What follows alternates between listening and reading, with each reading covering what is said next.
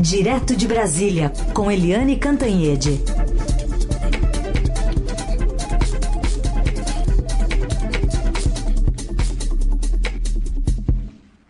Oi, Eliane, bom dia.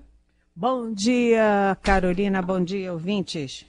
Vamos começar falando sobre esse adiamento do ministro Dias Toffoli sobre a implementação do juiz de garantias. Aparentemente, eh, caiu bem, né? Olha, é, ele negociou antes com. e está tendo muito retorno. Eu falo e retorno. Peraí que a gente já vai acionar aqui o nosso Moacir Biasi para ajudar você a não ficar com esse ishi-ishi, que é horrível para falar. Nossa, dá um atrapalha toda a cabeça. Você fica falando e ouvindo Nossa, você mesma. É muito confuso.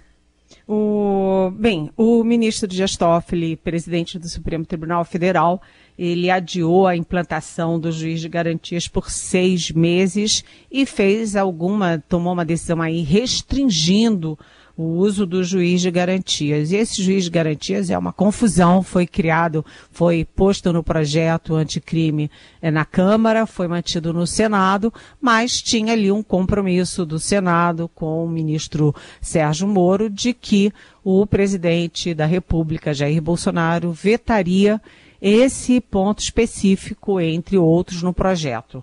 E o presidente é, meio puxou o tapete ali do Moro e não manteve o acordo do Moro com o Senado. Portanto, o presidente não vetou a questão do juiz de garantias. E ficou uma batata quente. Joga para cá, joga para lá, joga para cá, joga para lá.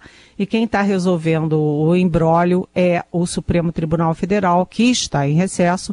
Portanto, quando a gente fala no Supremo Tribunal Federal até o dia 20, pelo menos, é, é, uma pessoa só, que é o Dias Toffoli. Ele anunciou esse adiamento de implantação por seis meses. Ele disse que é constitucional, que está valendo, que está correto, mas que uh, precisa essas mudanças. É, depende do plenário do, do, do Supremo, quando reabrirem os trabalhos em fevereiro, e ele disse o seguinte: que isso não pode ser é, usado para é, violência doméstica e familiar, crimes contra a vida e processos criminais na justiça eleitoral. Ou seja, Carolina, é, não vale para agressores de mulheres nem para assassinos, para homicidas. É, uma coisa muito controversa que o Toffoli falou ontem, que eu não estou conseguindo entender, ele é preciso ficar mais claro, é que ele disse o seguinte, que é, não vale uma coisa que tudo bem, que não vale para os processos que já estão em andamento, só vale para os futuros processos. O que está já correndo, o que está em andamento, não tem mudança nenhuma, só para os novos. Mas ele disse duas coisas assim, olha, que não aumenta a despesa, não tem novos cargos, nem para juiz, nem para funcionários. Aí eu fiquei pensando, mas como é que não, não, né? Porque esse 40% do, das comarcas só tem um juiz, esse outro juiz, o segundo juiz de garantias, vai ter que se locomover, vai ter que ter uma equipe para isso. É, não sei, eu não sei como é que vai ser a adaptação prática disso e muita gente, inclusive o, o, o vice-presidente do tribunal, que é o ministro Luiz Fux, ele acha que vai ter aumento de gastos sim. Então, o Toffoli diz que não aumenta a despesa, não tem novos cargos, nem de, nem de funcionários, mas falta explicar como é que é essa mágica, né? Aumenta o trabalho, duplica o juiz dos casos e não, não aumenta a despesa nem número de pessoas, vai dar confusão. Isso está me cheirando um pouquinho a INSS, né? Que está com essa confusão toda.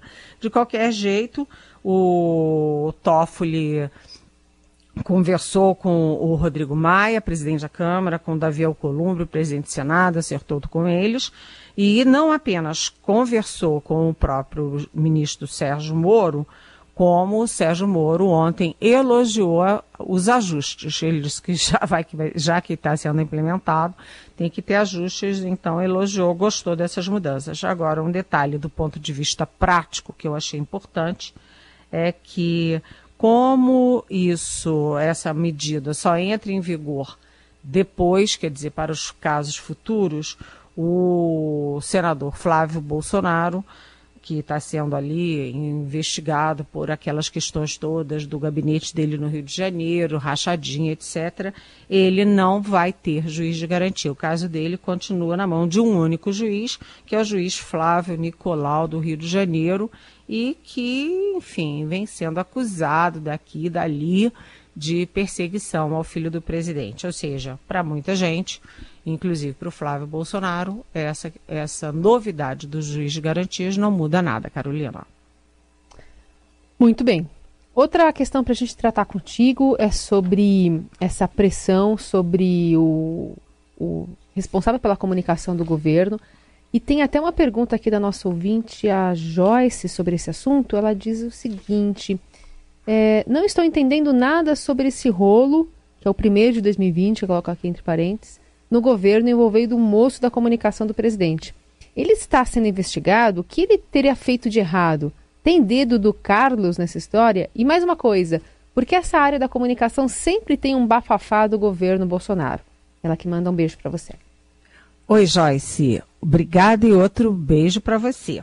É, essa informação foi publicada originalmente no jornal Folha de São Paulo, depois confirmada pelos demais jornais, que é o seguinte: o Flávio Weingarten, que é o secretário de comunicação da presidência, ele tem uma empresa com as iniciais dele FW, Fábio, Weingarten, né? FW Comunicação, é de comunicação, de publicidade, etc. Ele é sócio junto com a mãe dele.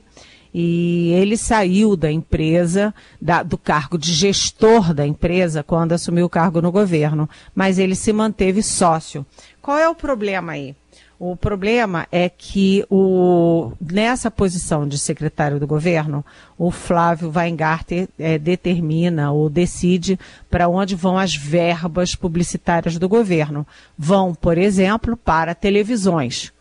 E depois a gente vê que essas televisões que estão recebendo recursos do governo, elas têm contratos com a empresa do Flávio Weingarten. Ou seja, o Flávio, numa posição, ele é, distribui a verba publicitária para essas televisões ou para essas empresas e essas empresas pagam a empresa dele por outros serviços. Então é uma situação que ninguém está dizendo que ele fez alguma coisa de errado, mas que a situação é incompatível em si. E aí, por trás disso, tem como você falou, Joyce, muito bem lembrado, tem uma rixa do, do Carlos Bolsonaro, que é o filho número 2 do presidente, o 02, com a equipe de comunicação do Palácio Planalto. O, o Carlos Bolsonaro vive é, socando a equipe de comunicação do Palácio, diz que não serve para nada, etc., e publicamente, via redes sociais é, fica se pensando é, o que, que ele tem a ver com isso. Não se sabe, mas que é, ele pressiona muito, critica muito, isto é lá verdade. O fato é que se tornou uma questão para o presidente da República. Estava prevista hoje uma reunião do presidente para discutir especificamente essa questão. Desde o início da, do governo, porque o Flávio Weingarten já é o segundo, né? Desde o início do governo tem confusão na área de de comunicação do governo. É uma confusão, ora o, o porta-voz pode falar, ora o porta-voz é, não fala mais, é, ora o, o o Weingarten se atrita com a economia, ora o outro anterior se, se atritava diretamente com Paulo Guedes. É uma confusão. E o presidente da República continua com aquele discurso dele de que vai dar as verbas oficiais é, para, uh, enfim, para quem ele bem entenda. Então ele corta dos jornais, corta a assinatura de jornais, persegue a mídia, persegue a imprensa, aos amigos tudo, aos inimigos nada, e ele continua tratando as pessoas que criticam essas coisas todas de governo, aliás, de qualquer governo, e essas frases meio mal ajambradas do presidente, do ministro da Educação, etc., o presidente confunde tudo isso com o inimigo. E aí trata, assim, a a cacetada. O fato é que pode ter novidades nessa área, lembrando que o Fábio Weingarten não é o único que tem problemas, né? O, o ministro do, do Turismo, o Marcelo Álvaro Antônio, tem problemas muito mais graves porque ele foi denunciado por é, candidaturas laranjas enquanto presidente do PSL em Minas Gerais e continua lá solenemente no cargo. É isso, Carolina. Só para informar que o nosso ouvinte, atualizando as informações do Matheus Vargas, que já informou aqui o broadcast político, o presidente Bolsonaro falou agora de manhã sobre esse caso do Fábio Van Garten, disse que, pelo que vi, está tudo ok. Se for ilegal, a gente vê lá na frente também diz que vai continuar né, no cargo como secretário de comunicação. É um excelente profissional e se fosse uma porcaria, igual alguns que tem por aí, ninguém estaria criticando ele. é, é, muito curioso, né? Se fosse uma porcaria, ninguém estaria criticando. Ou seja, se a gente critica o, o ministro da Educação não saber português, é, é sinal de que ele não é uma porcaria, ele é excelente, né? Deve ser isso. Então, o ministro de Infraestrutura lá, o Tarcísio Freitas, é um, é um caso à parte, né? Porque ele faz um bom trabalho. O entendimento é que, inclusive do presidente, é que ele é um bom é, ministro. Então, não, não há tantas críticas, mas ainda assim, ele é bom, né? Pois é, o ministro Tarcísio, ele é elogiado. É. Os críticos do governo elogiam o ministro Tarcísio você raramente vê críticas ao ministro Tarcísio. Por quê? Porque ele é um bom ministro. Ele é um homem muito inteligente, muito preparado, muito discreto. Está fazendo o trabalho dele.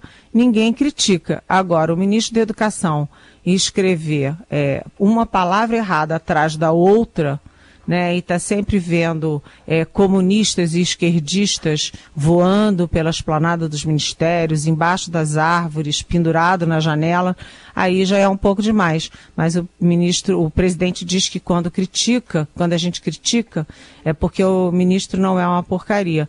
É, é excelente. É curioso, né? É, é, talvez é, quando a gente não critica, aí sim é que o ministro é porcaria. Deve ser isso, né? É saiu agora há pouco, o nível de atividade da economia brasileira registrou um crescimento em novembro. Uma grande expectativa para saber sobre esses dados, mas, é, enfim, essa indicação aqui dos resultados de outubro do IBCBR, divulgados agora pelo Banco Central, é, apresentaram então uma expansão de 0,18% em novembro na comparação com o mês anterior. O resultado foi calculado após um ajuste sazonal, uma espécie de compensação para comparar períodos diferentes.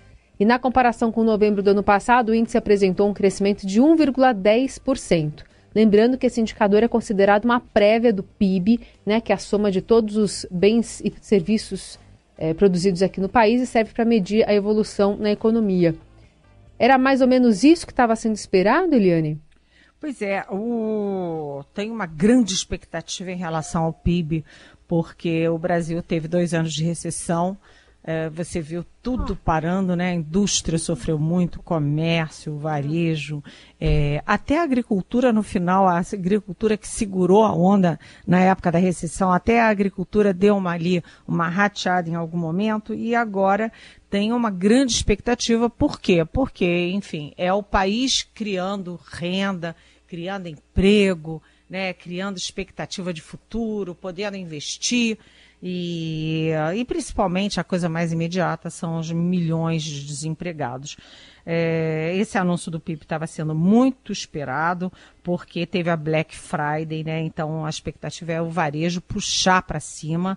Mas ali, além da Black Friday, que foi boa, o varejo em novembro, assim, não foi a maravilha que todo mundo esperava.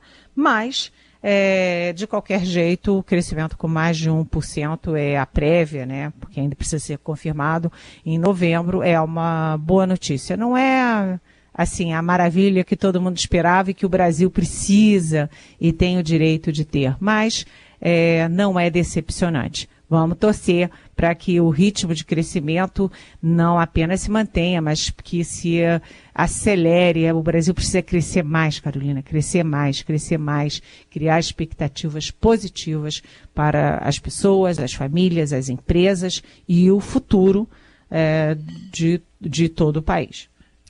Olha, tem pergunta aqui de um ouvinte que não se identifica, mas tem final de telefone 8612.